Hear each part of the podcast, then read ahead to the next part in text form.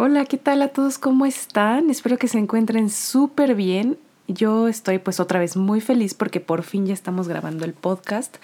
Ya había pasado varios días otra vez sin que grabáramos, pero la verdad es que estuve trabajando en cosas también para el podcast, eh, como el Instagram, entonces ya pueden ir a buscarme a Instagram como Constanza Serpe.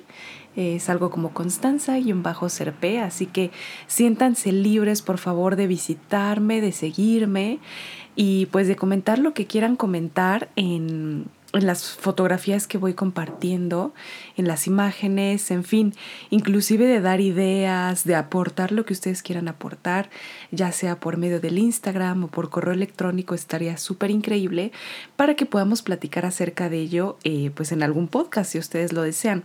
Recuerdo que apenas una chica me comentó que se sintió muy identificada con las historias que compartí en el podcast número 2 en el cual les platico mis experiencias paranormales y cómo me condujeron estas a creer justo en, en, lo inexplicable, en lo paranormal.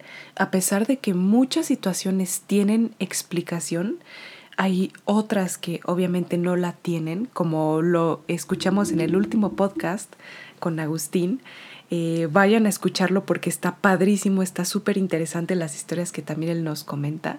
Y bueno, aprovechando que estoy platicando de él, pues lo tengo aquí a mi lado.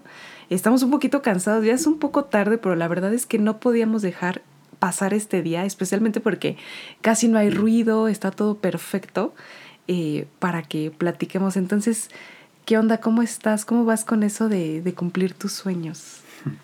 Pues muy bien, ahí voy. Y digo, y si no pudieron dormir, lo siento, no fue culpa mía con el podcast pasado, pero sí está muy bueno. sí, está y, y fíjate, Oye, sí, fíjate que es muy raro estar aquí donde estamos en la unidad habitacional nosotros. Es muy raro, de verdad, que encontremos un espacio pues sin ruido, ¿no? Así como... Sí, no, todo el tiempo hay un montón de ruido, todo el tiempo hay perros ladrando a niños, está el vecino que pone su música. De hecho, fíjate que creo que no te había platicado, pero eh, a mí me gusta mucho usar TikTok. No tengo TikTok, pero me gusta mucho usar TikTok. Entonces, este, hay un chico que se maquilla muy padre, habla español obviamente y todo. Eh, se maquilla muy bonito y le preguntaron acerca de a qué hora grababa sus, sus TikToks y el chico dice que los graba y enseñó la hora, eran las 2 de la mañana, porque dice que solo a esa hora el vecino no hace ruido, no ladra el perro, solo a esa hora el chico puede... A las 4.20, ¿no? bueno, bueno, esa es la hora adecuada para otra cosa, como diría el babo.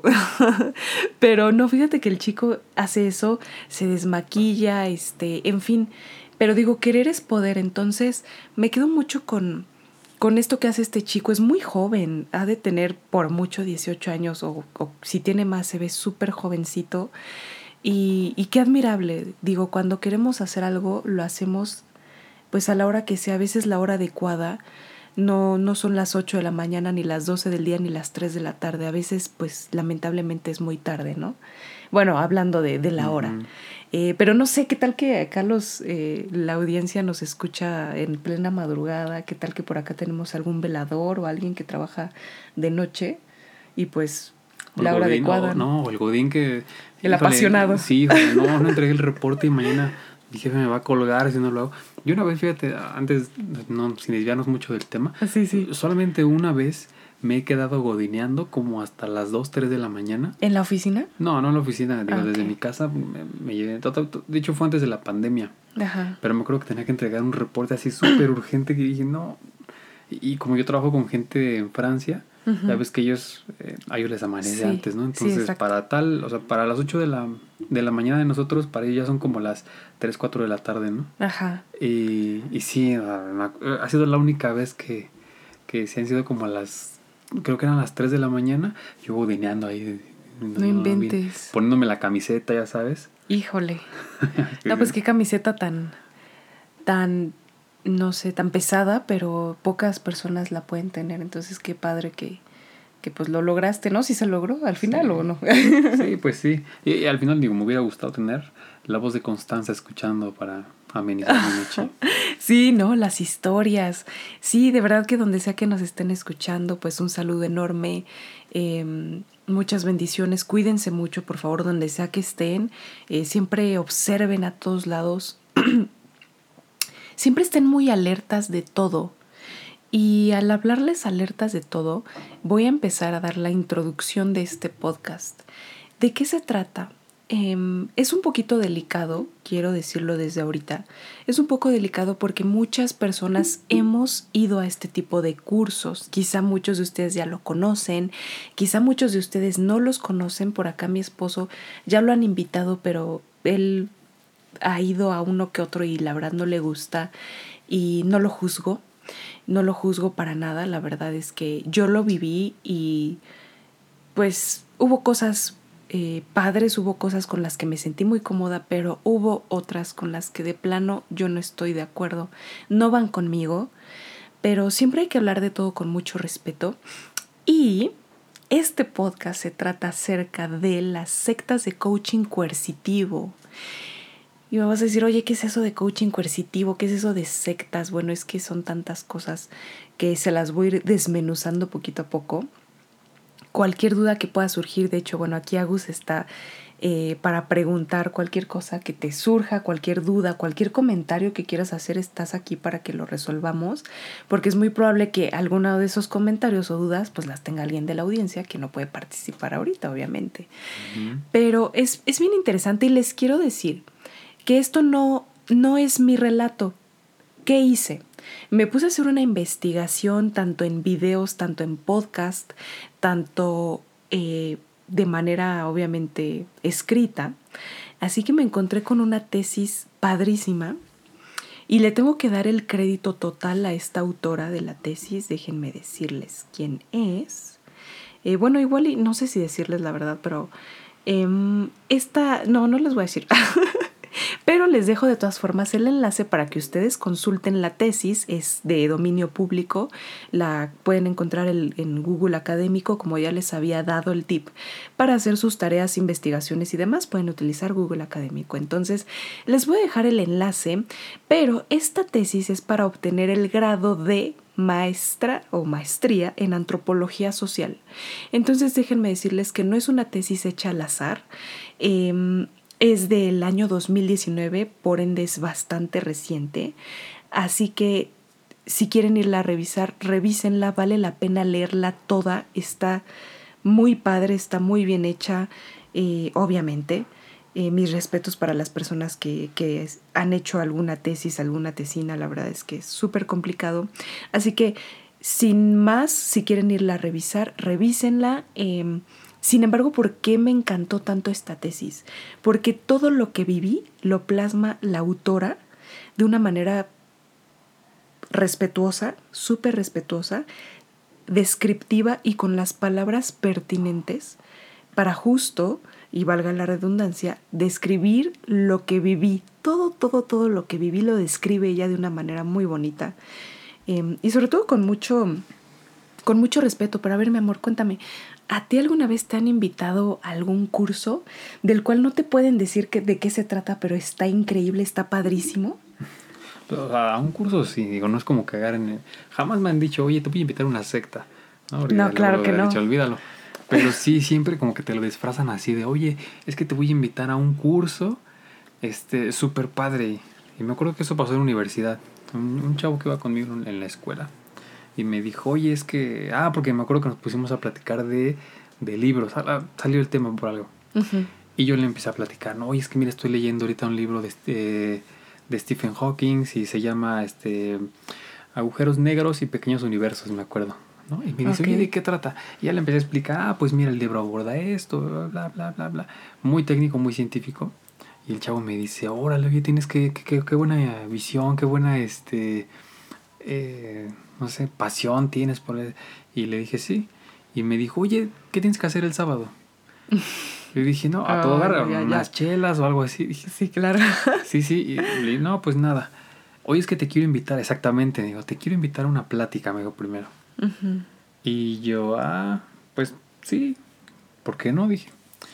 Y ya me dijo, oye, pues mira, te paso los datos al rato, este, por celular, todo. Llegó la tarde y me manda mensaje, ¿no?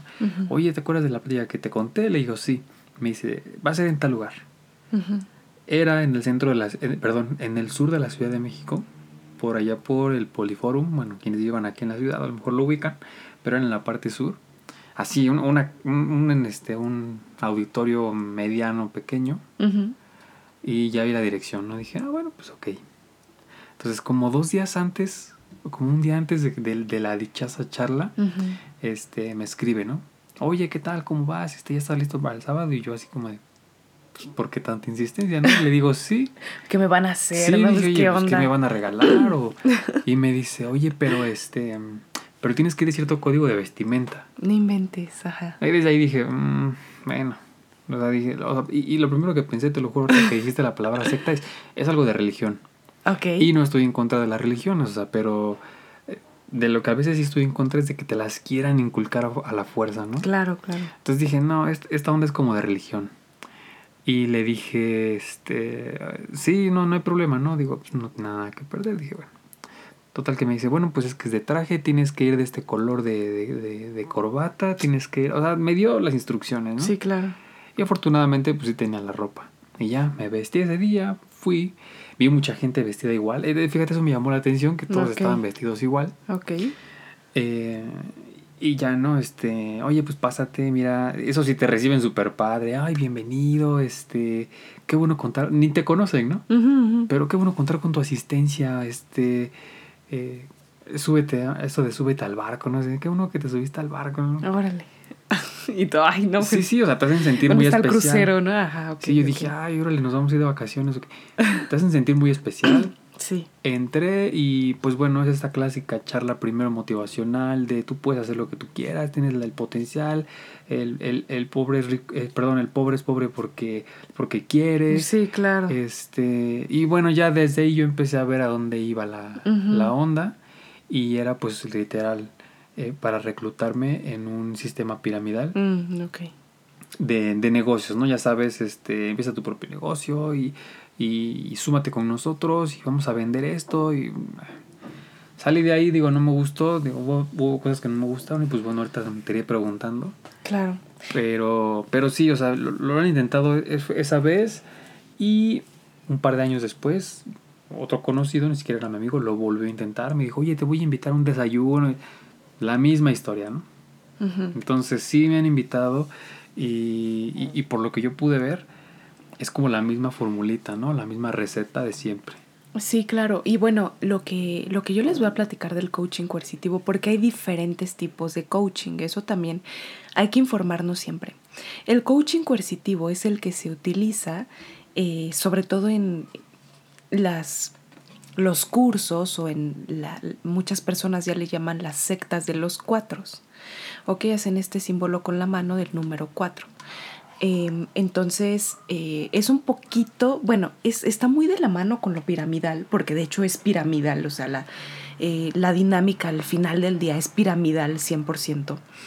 Pero este, así venden productos, eh, digo, hay productos supuestamente en pro de la salud muy famosos, que de hecho ya hay varias empresas que sacaron sus líneas, y hay muchísimos productos de ese tipo y utilizan bastante el coaching. Em, personalmente, y bueno, quiero, no sé, estoy revolviéndome un poquito porque son tantas las cosas que les quiero compartir que son de esas de que no sé ni cuál decirles.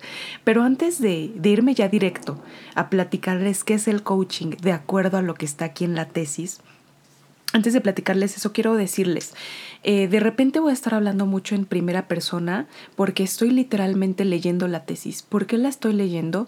Porque considero que se merece eh, todo el crédito y todo el respeto del mundo. Entonces no quise modificar nada, eh, pero desde ahorita les estoy planteando que estoy citando una tesis, ¿ok? por otra parte, muchas alertas de spoiler, ¿ok? Les voy a, spoilear spoilear, perdón, todo el curso. Si tú quieres tomar el curso, si tú lo estás tomando y vas en el curso número 2, 3, 4, 5, no sé, depende de cómo lo maneje la empresa en la que tú estás, y no lo quieres escuchar, te invito a que no lo escuches, porque sí te voy a quitar la magia, como dicen ellos. Que al final, mira, eh, también te dicen, mira, pero tú vívelo. Entonces, si tú lo quieres vivir adelante, siéntete libre, pero este, si no quieres la alerta de spoiler, o más bien si no quieres spoilearte, pues te recomiendo que te vayas a otro podcast, ¿vale? sí, porque en este pues te voy a spoilear todo el curso. Em, entonces, bueno, ya vámonos directo. Y sí, este, reitero que las empresas piramidales, ya sea que vendas ollas, ya sea que vendas eh, productos de belleza, productos de lo que sea, que sea piramidal, inclusive seguros de vida, pues utilizan el coaching a todo lo que da. Diferentes tipos, pero lo utilizan. Inclusive muchas empresas están optando pequeñas, micro, medianas, grandes empresas están optando por utilizar el coaching. Creo que el boom fue hace como unos años, pero ahorita creo que ya están bajándole un poquito quizá por la pandemia, no sé, pero ya están bajando un poquito el tema del coaching, sobre todo en el área de ventas utilizan bastante y me hace mucho sentido porque deben de estar muy motivados los vendedores. Entonces, bueno, por, por una parte está, está bien, ¿no? Em, otra cosa que quiero mencionarles antes de leerles esto es que eh, yo no considero que algo sea malo o sea bueno. Todo depende cómo lo tomemos nosotros como individuos, como personas y que seamos conscientes de lo que queremos nosotros y de cómo afectamos o no afectamos al prójimo. ¿Ok? Siempre que sean conscientes de sí mismos, de sus actos, de lo que están diciendo, actuando y pensando, tenga congruencia. Si ustedes son conscientes de todo ello, entonces no se van a hacer daño a sí mismos, no van a permitir que les hagan daño o que atenten contra su dignidad o su persona, pero ustedes tampoco van a tener que atentar contra la dignidad, la persona, eh, ni, ni nada del prójimo, ¿ok? Eh, sean muy conscientes de todo esto, por favor. Eh, nada, bueno, en, en cuanto a lo que voy a hablar ahorita no es bueno ni malo, simplemente es, al final tú decides si asistes o no asistes a este tipo de cursos. Pero bueno, empecemos. ¿Qué es el coaching? El nacimiento, la conformación y la peregrinación, así nos lo plantea eh, la, la, maestra, no sé si inclusive ya sea doctora. Bueno, el coaching es una práctica con origen histórico y social poco claro. Como ha mencionado en la introducción, existe una gran diversidad de técnicas y concepciones del coaching que resulta difícil precisar su origen dentro de una sola y tener así una definición generalizada y homogénea. Sin embargo, existen características que son compartidas en cada una de sus prácticas. A través de las lecturas y los datos que recabó eh, la, la persona, puede decir que el curso del coaching se desarrolla dentro de un marco empresarial y tiene como objetivo volver más eficientes y eficaces a los recursos humanos dentro de una organización laboral. El coaching, por lo tanto, se constituye como un sistema de intervención en la forma del comportamiento, de las relaciones sociales o de la forma de expresar las emociones y pensamientos en las personas solicitantes del servicio el cual su principal medio de trabajo es la utilización de experiencias, emociones y el cuerpo de los participantes para lograr un fin específico basado en el trabajo de diferentes fuentes de contenido y método. Y cuando digo cuerpo, y esto ya no lo estoy citando, esto lo digo yo, es literal ustedes van a utilizar su cuerpo, ¿ok? Su cuerpo físico, sus manos, sus piernas, su todo. Vale. Una de las características que considera pertinente resaltar es que el coaching, y en específico el coaching transformacional, retoma diversos ejercicios, contenidos y bases conceptuales de diferentes discursos. Retoma principios científicos y filosóficos, principalmente de la psicología, la semiótica y el, y el existencialismo. También retoma principios empresariales provenientes de la ideología neoliberal y los conjuga con principios espirituales, libros de autoayuda y prácticas New Age. A continuación, hablaré del origen y el desarrollo del coaching transformacional. Bueno, eso fue como muy, eh, eh, no sé, muy técnico, no sé cómo llamarle, pero bueno, solamente una breve introducción a todo esto. Está súper interesante, a ver. Dice, cuando participé en el curso, el coach, al igual que los coaches, ok, no sé qué onda aquí con al igual que los coaches.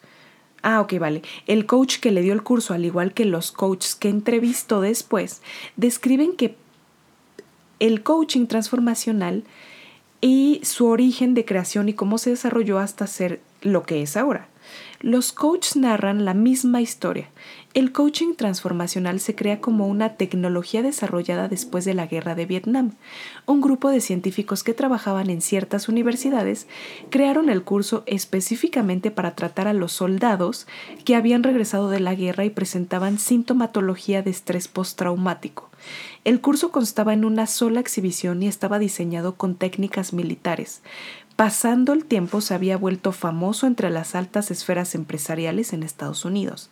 Sin embargo, por el estilo de confrontación, era muy fuerte para la gente promedio que no había tenido un entrenamiento militar. Entonces, en los años siguientes se desarrolló el curso en tres niveles. El primero es para introducir los conceptos principales, el segundo nivel es el curso principal de confrontación y el tercer nivel es para generar hábitos.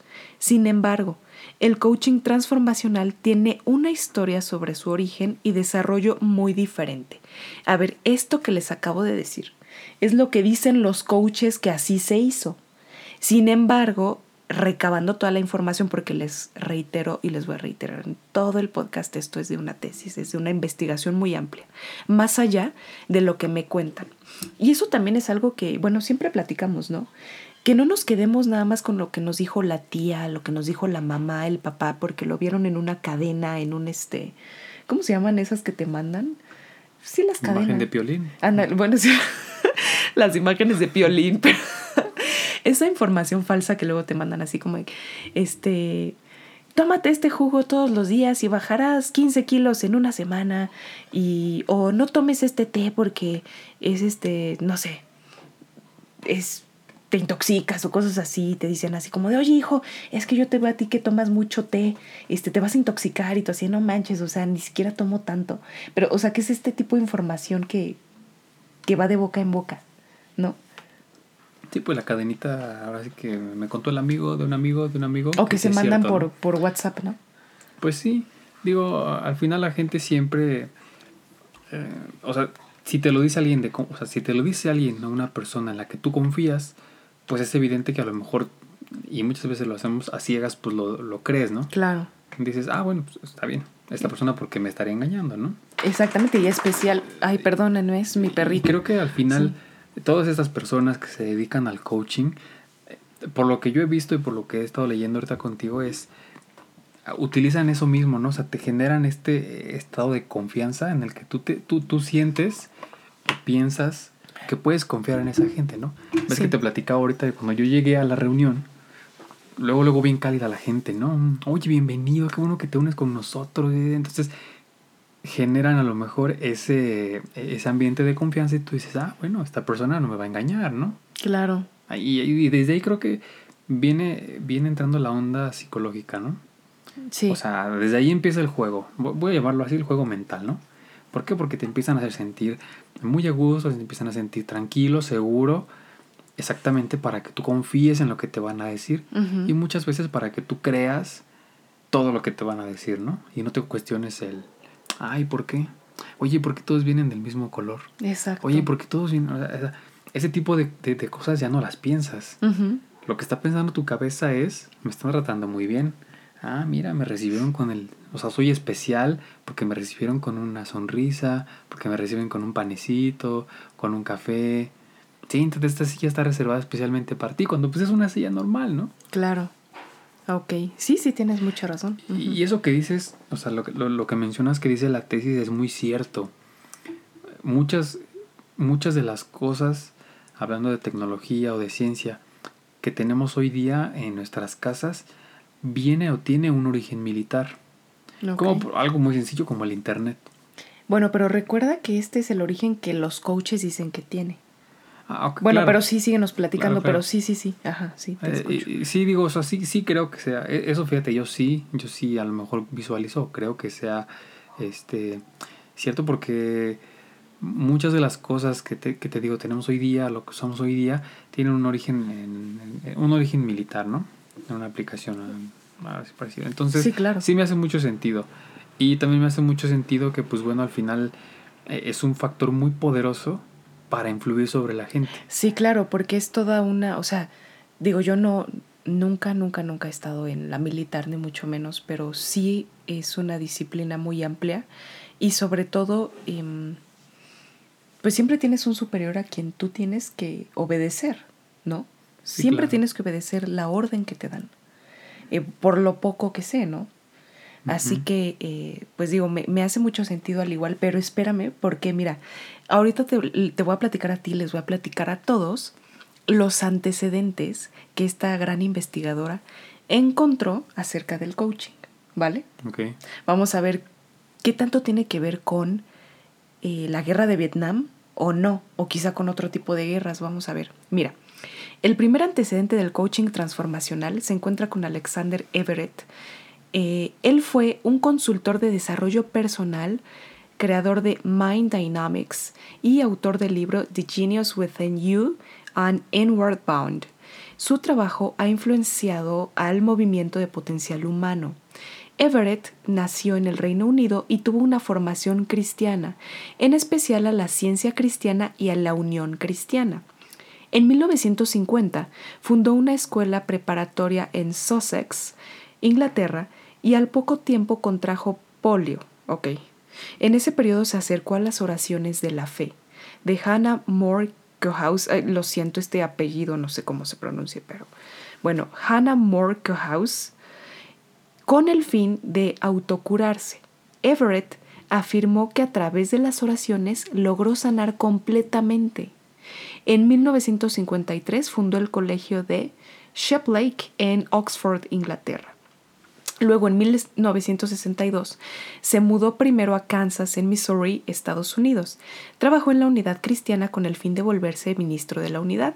En 1963 renunció y se mudó a Texas, en donde fundó la escuela preparatoria llamada Country Day School en Fort Worth.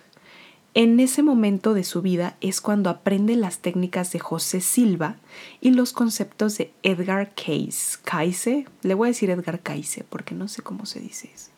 En 1968 fundó en Texas la empresa Mind Dynamics con influencia del rosacrucianismo, egiptología y la unidad cristiana. Ok, tengamos en mente lo de Mind Dynamics. Por ejemplo, de este último incorpora técnicas del cristianismo como el uso del silencio, el enfoque de la voz intuitiva y las afirmaciones. Uno de sus principales objetivos era llevar a las personas a un nivel mental elevado.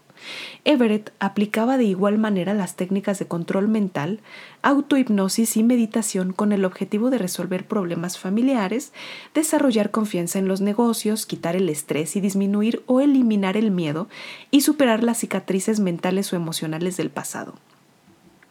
Para 1970 se mudó a San Francisco, California y compartió las acciones con William Penn Patrick, Patrick fundó Holiday Magic, una empresa de maquillaje con un sistema piramidal, y tiempo después Leadership Dynamics, con un giro más cercano al desarrollo humano en que sus cursos aplicaba técnicas de confrontación. Al unirse a Everett, introducen este tipo de técnicas. Para 1974 viaja a Rusia e India para estudiar y experimentar la filosofía y religión del Este. Regresando de ese viaje, creó el seminario Success Dynamics y el seminario de Inward Bound. Tiempo después, tanto Leadership Dynamics y Mind Dynamics cierran por varias demandas. Ok, entonces esto es una función de un montón de cosas, ¿ves? O sea, es una fusión de espiritualidad, de filosofía, de religión. Es una fusión que hicieron dos personas de un montón de ideas. Va, bueno. Em, entonces, como iba diciendo, como se ha mencionado, Everett de joven tuvo un acercamiento de distintas fuentes de conocimiento, como es el rosacrucianismo, la teosofía, el control mental de Silva y los conceptos de Cayce. Estos tipos de aprendizaje los utilizó posteriormente para aplicarlos en su seminario de Mind Dynamics. A continuación se dará una breve descripción de cada uno de sus acercamientos para contextualizar los principios de su seminario. Ok, primero vamos con la teosofía. Es un sistema religioso y filosófico también llamado la tradición de sabiduría ancestral y surge del movimiento del espiritualismo en Estados Unidos. Una de sus principales desarrolladoras es Elena Petrovna Blavatsky, quien trabajó principalmente en Nueva York se caracteriza por combinar conceptos provenientes de filosofía espiritual oriental como el karma o la reencarnación en un sistema de pensamiento occidental. En su práctica se incluyen la progresión espiritual, prácticas ocultistas, meditación y yoga. Se le considera una, práctica antecesora del movimiento New Age. Por otro lado, el rosacrucianismo es una hermandad de la escuela mística, estudios esotéricos y alquimia. La primera aparición de la fraternidad data de 1710, cuando Samuel Richter estableció el rosacrucianismo dorado. Se establece primeramente o principalmente, perdón, en Gran Bretaña y Estados Unidos. Su conocimiento se basa entre el microcosmos y el macrocosmos, además de utilizar curas mágicas para enfermedades. Utilizan símbolos que resultan eclécticos, pues tienen símbolos pertenecientes al cristianismo, a la cábala e iconografía del antiguo Egipto. Al igual que la teosofía, el rosacrucianismo contemporáneo sus principios enfatizan el desarrollo físico, la meditación y la transformación espiritual para acabar pronto. Luego, la técnica de control mental. A ver, todo esto es lo que él aprendió y está juntando. ¿Vale? Es como, pues no sé, hacer un caldo con, con un montón de cosas. A ver qué sale, ¿no? Así con un montón de ingredientes, a ver, pues tú échale, ¿no? A ver qué sale. Pues igual y sabe rico. Pues eh, lo que estoy lo que estoy captando yo es que entonces más que nada es un tema eh, pues eh, pues sí, filosófico espiritual, pero más que nada como adoptarlo como una ¿qué, doctrina nueva o pues Sí, algo así, al final una religión, digo, es, es, mucho de filosofía también. Claro. Muchas de, las religiones del mundo eh, toman o sientan sus bases en, este, perdón, la, en la filosofía, ¿no? Entonces, eh, al final, comprobadísimo ha estado que en la historia eh, la religión ha sido el emblema de poder más grande de la historia en el sentido de que la religión a través de, muchos siglos fue em, e, e, esa, esa organización que movió mucha, mucha gente. ¿no? Movía masas en todos lados.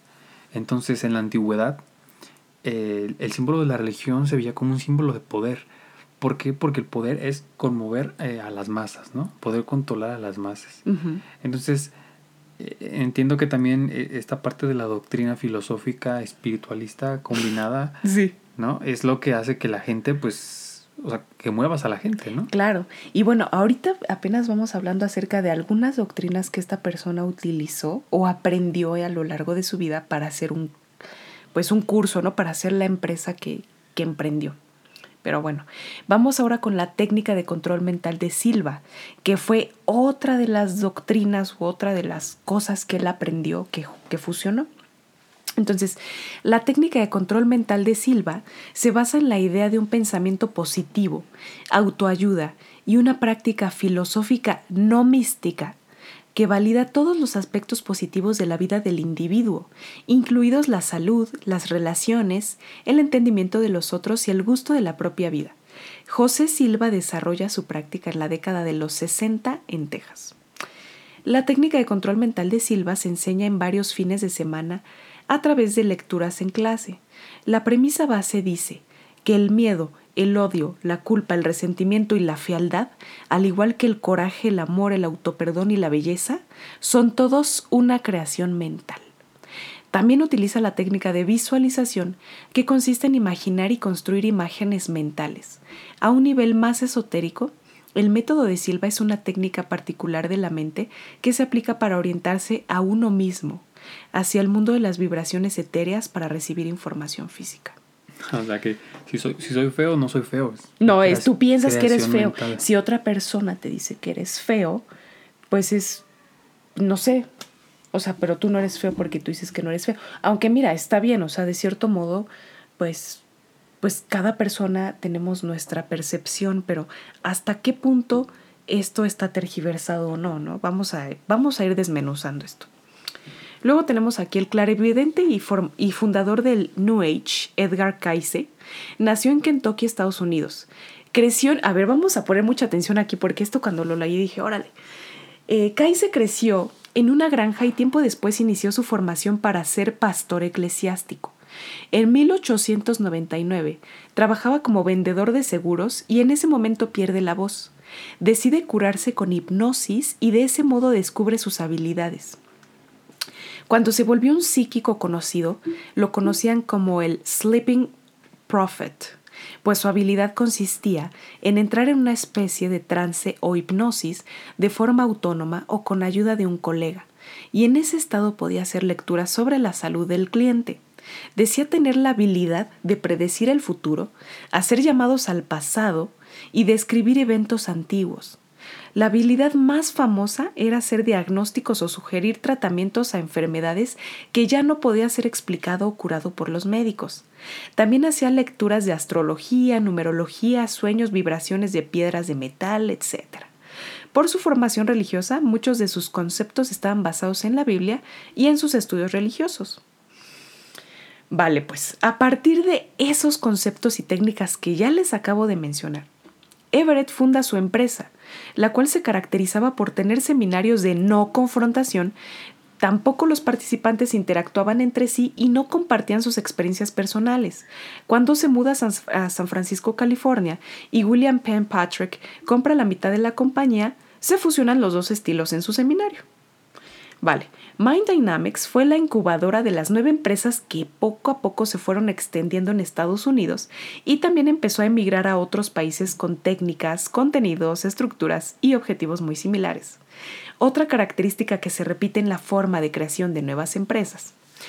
Los fundadores fueron participantes de los cursos, se involucraron en la empresa, fueron formados entrenadores dentro de la empresa y después continuaron como dueños. Los primeros alumnos de Everett que fundaron sus empresas fueron a su mother. ¿Quiénes fueron? Bueno, Jim y Janet Quinn fundaron en 1973 Livestream Rochester. Sus seminarios son más cercanos a la sanación y el desarrollo humano.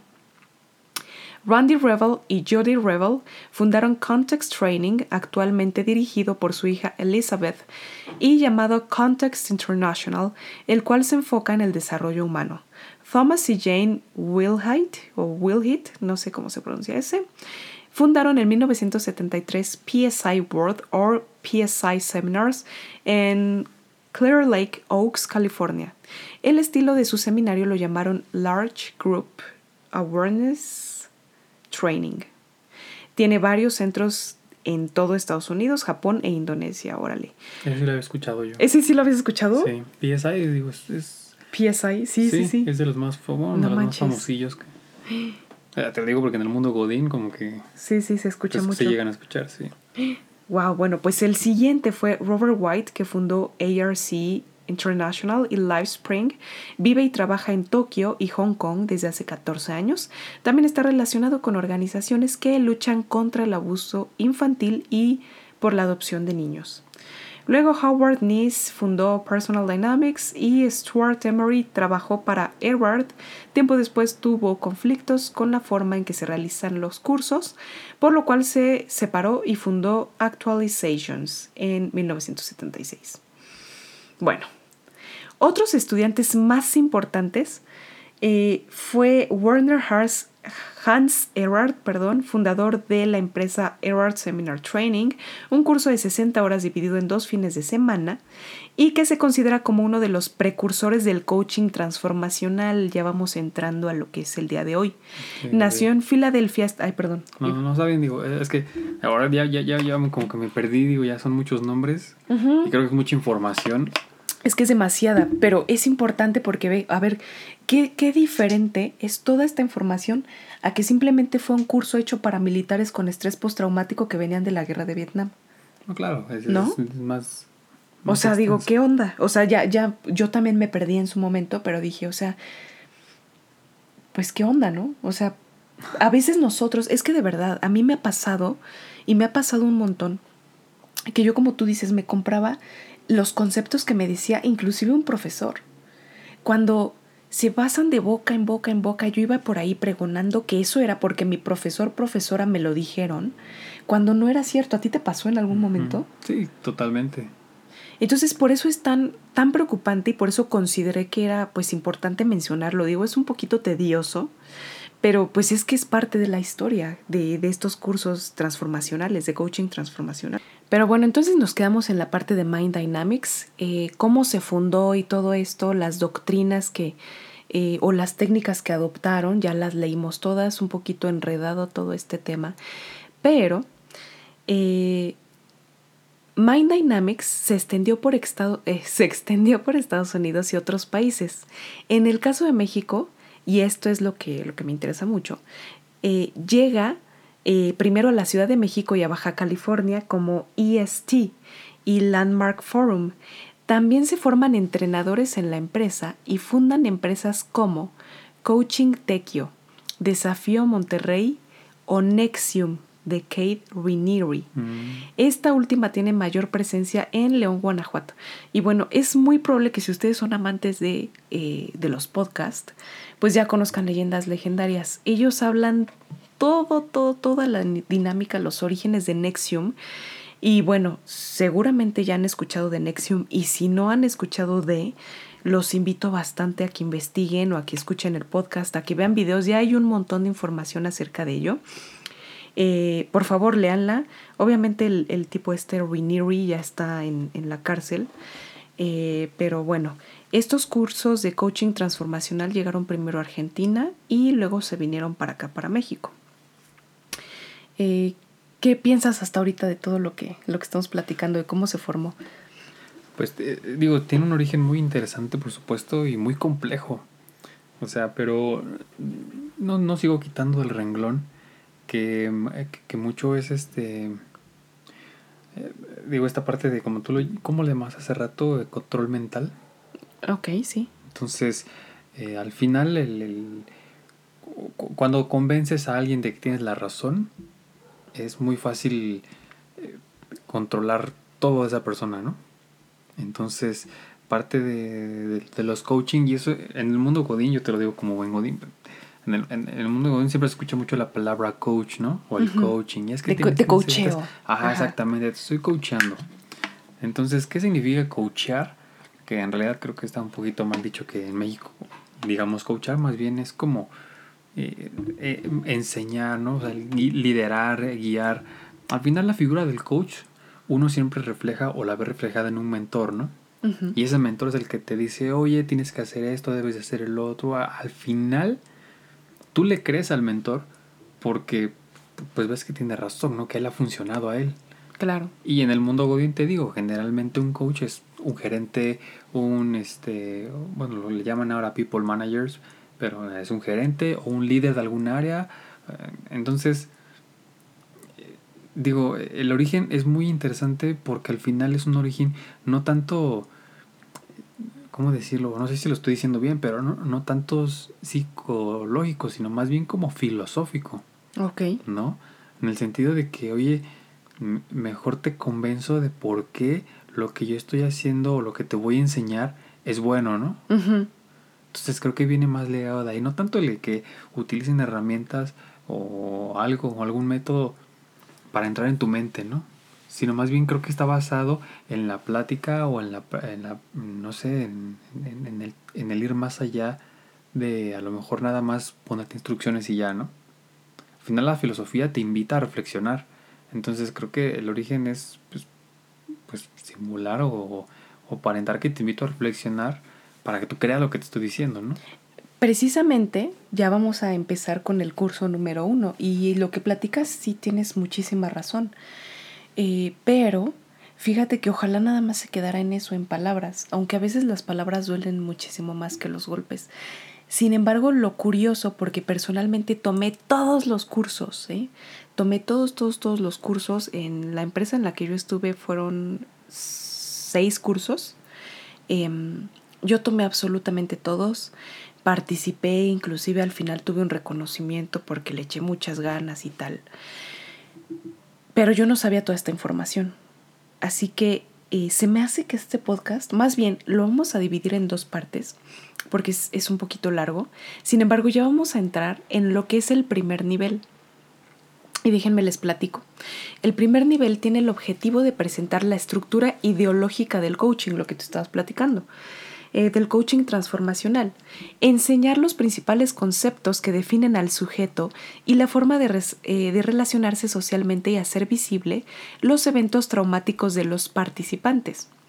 El segundo nivel se trabaja en su totalidad con los eventos traumáticos de las personas, con el fin de que a partir de su perspectiva ideológica comprenda y reconozca las razones e implicaciones de esos eventos en su vida actual a través de ejercicios catárticos y de confrontación. En el tercer nivel, se busca generar un hábito en la forma de pensar, sentir y actuar de las personas a través de la promulgación de metas individuales, como pueden ser bajar de peso, irse de viaje, cambiar de casa, divorciarse, casarse, en fin. Metas colectivas como dar donativos en especie o en efectivo a una asociación civil. Eh, traer nuevos participantes, esto es súper importante para el siguiente curso, y escoger participantes que quieran ser staff. Eh, que son los ayudantes que sin una remuneración apoyan operativamente a los coaches. Y bueno, aquí nos ponen em, una tablita muy padre acerca del el primer nivel, el segundo nivel y el tercer nivel. Es muy importante mencionarles que la mayoría de estos cursos o los, los tres niveles, sin embargo, el tercer nivel se divide a su vez en tres fines de semana diferentes. El último fin de semana no se lleva a cabo allí. El último fin de semana se lleva a cabo en otro sitio, depende de dónde haya decidido la, la, visión o bueno, el coach. Pero de eso te hablo un poquito más adelante, ¿vale? Primero te voy a platicar acerca de la estructura general que aquí nos están manejando. Primero los actores, es el coach. El coach es la persona que dirige todo el curso, explica los ejercicios, da las charlas y quien organiza a todos los participantes. Luego está el aprendiz de coach que es la persona que está, em, perdón, está formando en la práctica para ser coach, tiene funciones parecidas al staff, prácticamente dirige algunos ejercicios, pero no todos. El máximo eh, protagonista aquí es el coach. Entonces, como el sacerdote y el monaguillo, ¿no? Ándale, más o menos así. Luego el staff es un grupo de ocho personas o más, en mi caso fueron como 20, no sé cuántos eran, que tienen la función de organizar a las personas, cronometrar los tiempos de comida, descanso, ejercicios, etc., organizar y distribuir los materiales, apoyar al coach en los ejercicios, monitorear a los participantes de forma individual y de forma grupal. Los participantes son todas las personas que asisten al curso. Son un grupo de personas de edades que van desde los 18 años hasta más de 65, sin una condición económica, física o social que los distingan. O sea, cualquier persona puede asistir mientras lo pague. Luego las dinámicas. ¿Cómo se llevan a cabo? Primero está la charla. El coach presenta información sobre las ideas, conceptos o categorías principales. Es principalmente referencial, puesto que explica el objeto, la categoría o la definición, apoyando con pósters y anotaciones en un rotafolio. Los relatos y el performance. El coach narra cuentos e historias cotidianas. En un modo, solo hace la lectura y la actuación de la voz para diferenciar a las a los personajes y marcar las pautas del ritmo del argumento. En otro modo, representa solo con ayuda del staff una historia o un cuento. Actúan los personajes, utilizando el espacio para representar la escena y en su mayoría está musicalizada y apoyada con las luces del lugar. Compartir experiencias frente al grupo. El coach interroga a un participante frente a todos acerca de experiencias de su vida personal y reflexione su aprendizaje sobre una dinámica o ejercicio. Sí, es como el doble A, ¿no? Sí, sí, muy similar. Las visualizaciones. El coach relata una imagen, una historia o una situación para que los participantes imaginen y actúen con su cuerpo lo que escuchan. Puede ser de manera individual o se realiza con otro participante. Los ejercicios o actividades se realizan en pareja, en grupos de cinco o todos los participantes. Se hacen juegos, confrontaciones, llamadas, retos, entre otras actividades. Las discusiones se realizan en pareja o en equipo de personas con el staff, donde se reflexionan los sentimientos, ideas o aprendizajes de las dinámicas realizadas. Ahora los métodos de control. Formatos de preguntas. Antes de iniciar cada nivel, se llena un formato que pregunta sobre enfermedades eh, físicas, psicológicas, antecedentes familiares, vivencias traumáticas, sueños y metas que tienes. La recolección de datos por el staff. Perdón, ¿tú hiciste eso? sí, yo hice todo eso. Te dieron una hoja y dijeron, sí. tienes que llenar todo eso. Esa hoja me la dio la persona que me enrola. No te dicen que te invita. Yo al principio decía, ¿qué es eso de enrolar? Es, utilizan un argot eh, muy peculiar de ellos. Entonces es enrolar, no es invitar la persona que te enrola. Y pues a mí eh, los que me invitaron fueron mis papás. Entonces ellos me dieron unas hojitas eh, que yo tenía que llenar. Decía, ay, ¿qué onda con esto? Pero bueno, las llené todas. Y sí, sí lo hice contestando a tu pregunta. Luego, eh, la, la recolección de datos por el staff. Por medio de llamadas, las discusiones grupales y pláticas personales, indagan sobre los pensamientos, emociones y conductas en relación con las experiencias traumáticas. Y luego tu body, o ahí le dicen body, así le decían body, que es body, tu amigo. Eh, a partir del segundo nivel se crean parejas que mutuamente monitorean si el otro realiza de forma adecuada las tareas, ejercicios y metas impuestas en el curso. Me acuerdo muy bien que esto del body, ay, es bien complicado porque te obligan a que tienes que estar muy pendiente de esa persona. O sea, dicen que esa persona... Eh, no me acuerdo muy bien exactamente con qué palabras lo dicen, pero que tiene que llegar al final contigo. Si él no llega contigo o ella no llega contigo es porque tú fallaste. O sea, no falló la persona, fallaste tú. Entonces los dos tienen que llegar, perdón, sí o sí, juntos hasta el final. Tú tienes que estar diciéndole, oye, este, si vas a ir y en qué te apoyo. Inclusive hubo personas que le llegaron a pagar el curso con tal de que fuera y no sentirse fracasados. O sea, un montón de situaciones, por mencionarte algunas. Ahora sí, vamos a los ejercicios representativos, que es lo que seguramente tienes mucha duda. En este podcast solamente voy a mencionar los del nivel 1. En el siguiente, porque va a haber una segunda parte, te voy a mencionar todos los demás. Pero nada más para que se den una probadita de lo que se trata el nivel 1, que es el más relax de todos. Mientras, a ver, platícame, ¿cómo, cómo ves todo esto? Bueno, yo, yo no, yo, yo no llegué ni siquiera al nivel 1, ¿no? Así que yo nada más llegué al desayuno y me fui. No, no es cierto. Eh, digo, sí, bueno, sí. bueno, no es cierto, sí es cierto. Bueno, acá no te dan desayuno, que es lo peor, pero bueno. Sí, digo, estoy viendo que a, mí no me enrolaron como tal en un curso de coaching, o quizás no lo detecté en su momento, pero a mí, eh, digo, era algo muy similar. Al final era una organización, un grupo de personas que se juntaban para tratar de, emprender en, algo, ¿no? Pero la verdad es que me hace mucho sentido que son muy... La dinámica tal cual lo dijiste ahorita, la estructura es muy parecida. Ok. Porque recuerdo, y te hice la pregunta del examen, porque a mí me hicieron lo mismo. ¿Ah, sí? Sí, o sea, digo, no me dieron una hoja, pero el, chavo este que me intentó reclutar, ¿vale? Este, me sacó esa información, pero en el celular. O sea, ya haciendo memoria, te digo, a mí no me dio una hoja, pero me, o sea, en, el, en, el, mensaje cuando me preguntaba, oye, ¿ya está listo para la reunión? Le decía, ah, sí. Y me preguntaba todo eso, ¿no? Así como, ¿qué metas ah, tienes? ¿Y qué sueños tienes? Exacto, exacto. Oye, ¿y qué sueños tienes? O sea, ¿qué metas tienes de aquí a 10 años? De aquí a 5 años, sí, sí. ¿no? Inclusive, este, a mí me llegaron a hacer una pregunta que ¿cuál fue el juguete que siempre quise y nunca tuve? Hasta esas cosas me preguntaron. Entonces, digo, te lo preguntaba porque, digo, a mí no me dieron la hoja, pero la información sí me la trataron de sacar así. No, órale. No, pues acá sí nos dieron la hoja. Todo, todo, todo esto que les voy a leer, aquí está. Ya cuando me preguntó, oye, ¿qué tipo de sangre eres? Dije, no, güey. Ahí muere. Ah, que algo anda mal.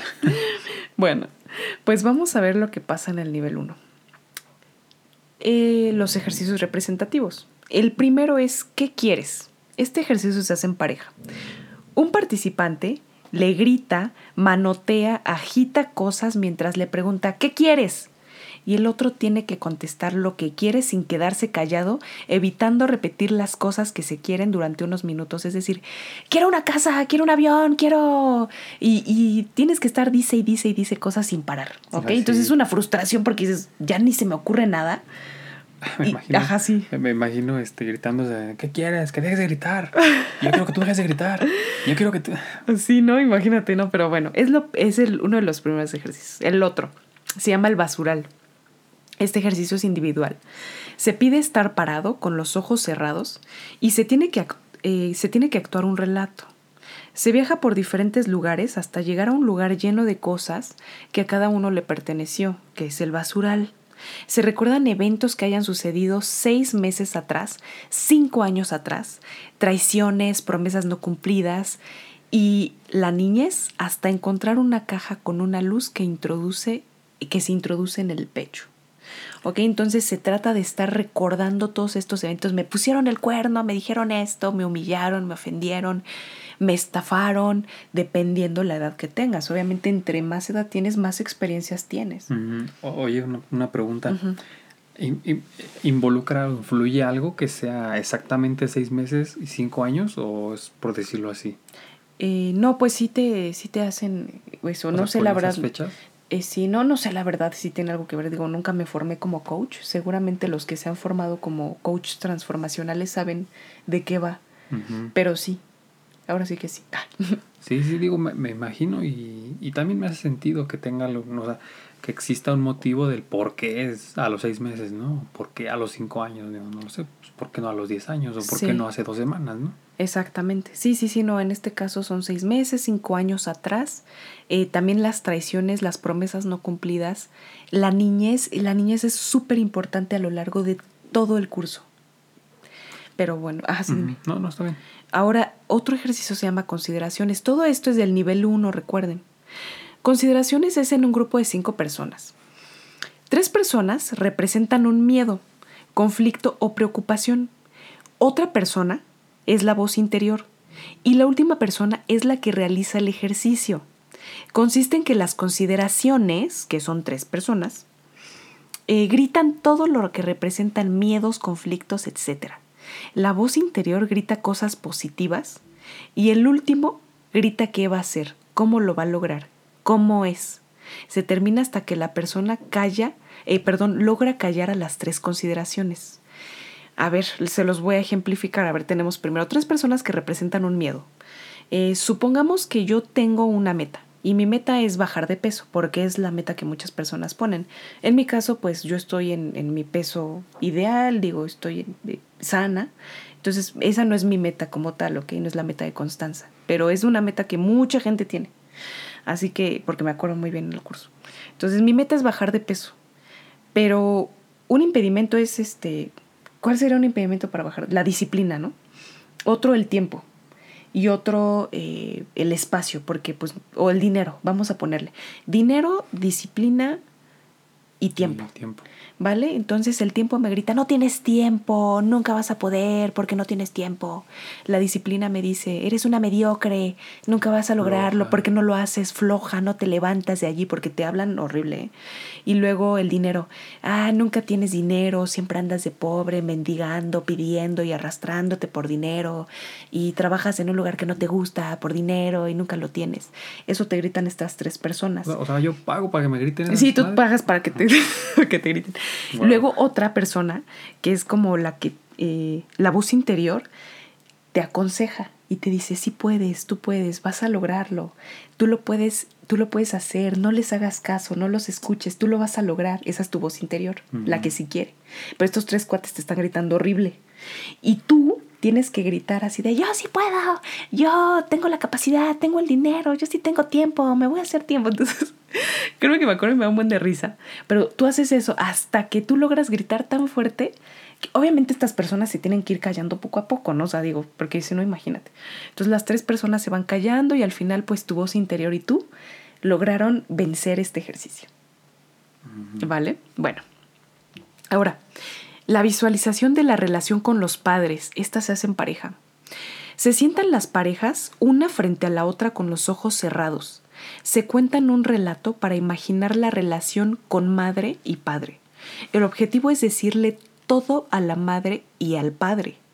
O si nada más tuviste uno, pues solamente a ese. Las heridas, tristezas o enojos, inclusive si no tuviste los dos, o sea, por algún motivo, aún así ¿eh? te obligan a que digas algo, oye, es que no conoce a mi papá, no, pues tú dile por qué te abandonó, por qué te dejó, por qué se murió, lo que sea. O sea, hasta de eso, no, de verdad, de verdad, te lo juro. Entonces, eh, las heridas, tristezas o enojos que produjeron en la infancia y también representar lo que diría el papá o la mamá. Después los padres mueren, los de la infancia, y se genera una imagen de los padres actuales y se dice todo aquello que se perdona y se demuestra afecto. Todo esto eh, bueno, esto ya no está eh, aquí, sino que yo se los describo un poquito más a fondo porque, lo reitero, yo lo viví. Todo esto el coach te va guiando. Eh, apagan las luces, te ponen frente a esta persona, utilizan en, música conmovedora, utilizan ciertas canciones que también sirven para el control porque se van quedando en la mente y se relacionan a este ejercicio que haces con unos completos desconocidos con los cuales tienes contacto. O sea, imagínate, no conoces a alguien y lo primero que conoces de esa persona es que es muy fuerte, ¿ok? Y no me lo tomen a mal, por favor. Lo primero que conoces de esa persona es que fue violada es un contacto, es un primer contacto muy fuerte y raro. La verdad es que en, mi sentir fue muy raro porque yo me sentía muy mal. Yo decía, también escuché de, de, personas que estuvieron en la cárcel de manera justa, de manera injusta, porque hicieron algo, no lo hicieron. Personas que sus hijos les hicieron cosas, que las golpearon o los golpearon, de hijos que los estafaron. O sea, mi primer contacto fue así de, hola, ¿a ti qué te pasó? Es más, ni siquiera era a ti qué te pasó, era de, ah, bueno, pues a mí mi mamá me pegaba cuando yo era chiquita y en alguna ocasión me rompió un brazo. O sea, era lo primero que yo sabía de un completo desconocido, ni siquiera su nombre, porque el nombre lo traían en un gafete. Entonces es, es muy fuerte. Así que el ejercicio lo haces con un completo desconocido, con lo que un, la única información que tienes de ese desconocido es algún trauma que tuvo que es muy fuerte, que es muy doloroso y compartes con ese desconocido desconocida eh, que es tu papá, tu mamá y le dices un montón de cosas. Entonces es muy fuerte. Bueno, y luego está la cerecita del pastel, que es el famoso juego del rojo y negro. Este ya, con este ejercicio cierro el, eh, el episodio, no, la parte 1 de este episodio, ¿vale? Sí, pues sí está muy bueno. Con este lo cierro. El, ejercicio de rojo y negro o el juego del rojo y negro. Todos los participantes en este participan todos, pero se dividen en dos equipos. O sea, resultan dos equipotes así súper grandes. Se realiza el juego donde cada equipo tiene que escoger el color rojo o negro para obtener puntos. La decisión se toma sin saber qué va a escoger el otro. Las decisiones que tomen ambos equipos determinan si ganan o pierden puntos. El objetivo es que los dos equipos escojan rojo para dar una elección. Está muy escueta esta, esta información, sin embargo, es que es muy complejo este ejercicio, o sea, la verdad es que yo no lo entendía. Pero sí, o sea, la finalidad es que, eh, o sea, haz de cuenta que te dividen en dos. En el momento tú dices, ah, no sé, eliges N cantidad de puntos, entonces una parte del equipo se queda allí y la otra la bajan eh, a otro salón aparte. Entonces, ya que suben a la otra, bajan a la parte del equipo que se quedó arriba del salón. Entonces, este, el caso es que estén separados los dos equipos, que no sepan lo que eligió el otro, pero nada más nos enteramos, la, haz de cuenta tú eres el equipo 1, yo soy el equipo 2.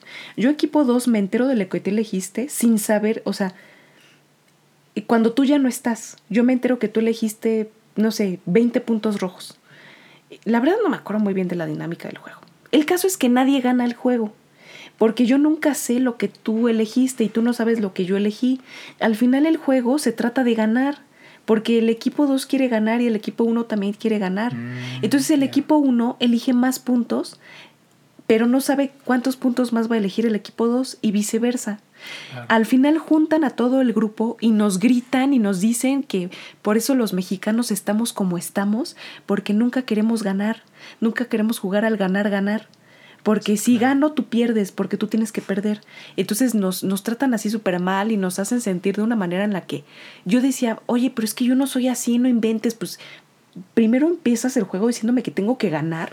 Pues si yo tengo que ganar, alguien tiene que perder. Claro. O y, sea, y, ahí te meten, creo que la, la famosísima frase esta, ¿no? De que es que todos podemos ganar. Exactamente, creo sí. creo que es el objetivo de. Bueno, sí, sí, sí, es el ganar, ganar. Sé que no se cumple, pero al final lo que ellos o lo que estas personas esperan es que se diga, ah, pues este. Pues lo hacemos para que todos ganemos al mismo tiempo, ¿no? Pero tienes mucha razón, o sea, si te están diciendo, oye, nada más va a haber un ganador, pues es obvio que tú luchas, tú conviccionas por ganar, ¿no?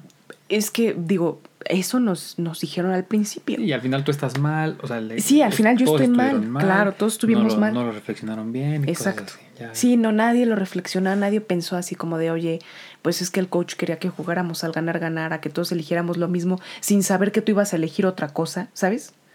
Pero bueno, hasta aquí dejamos eh, esta primera parte. ¿Qué, ¿Qué te pareció? ¿Qué onda? ¿Cómo ves? O sea, muy bien. De hecho, muy interesante. Digo, no sé si esto fue todo el final de la del nivel 1. Hay muchísimo más del nivel 1. Ah, bueno. Pero, este, en resumen, sí. Ah, bueno, sí, porque, yo te quería preguntar que al final, o sea, tú que ya lo viviste, al terminar el nivel 1, eh, pues cómo te sentiste, o sea, porque digo, al final, por, por varias cosas que tú me has platicado, eh, también tiene que nacer de ti el decir, oye, pues quiero aventarme la nivel 2, ¿no? O, o, sea, esa era mi pregunta, pues, o sea, cuando tú terminaste el nivel 1, ¿tú misma quisiste seguir y tomar el siguiente nivel después de, todo eso? Mm, sí, la verdad es que después de un tiempo yo ya no estaba, ya no tenía ganas de tomar el nivel 2. O sea, cuando recién terminé el nivel 1 me sentía eh, muy empoderada, me sentía muy contenta, muy ah, eufórica, me sentía con una, con una energía muy alta cuando terminé el nivel y esa energía me duró ese día, o sea, porque eh, fue de viernes a domingo. Entonces el domingo salí, yo me sentía súper empoderada, me sentía así como de, wow, no inventes. Eh, me sentía bien, pero todavía me sentía mucho mejor cuando terminé el nivel 2, pero después vamos a ah, eso. Pero, pero quiero contestar a tu pregunta.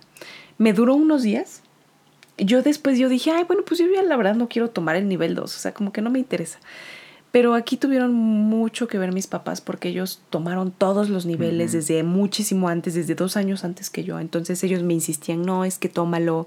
También tuvo mucho que ver las personas porque eh, haz de cuenta que ese es unos mini equipos o mini grupos. Eh, de, o sea, haz de cuenta la, eh, el, el grupo grande porque va por grupos, ¿vale? Entonces, das de cuenta que es el grupo 1, 2, 3. En este caso, en esta empresa se llamaban visiones. Entonces, yo fui parte de la visión número 68. Así que em, em, la visión, ¿cómo te diré? Yo terminé con mi visión y creamos mini equipos. Los capitanes de los mini equipos no éramos nosotros. Bueno, sí. No, no, no éramos nosotros, eran miembros del staff. En este caso, como eran tantos staff, eran dos los capitanes del minigrupo. Y estos dos estaban encargados de hacerme llamadas, de preguntarme cómo me sentía, que cuándo iba a ser el pago total. Mm, en fin, ellos se encargaban de decirme...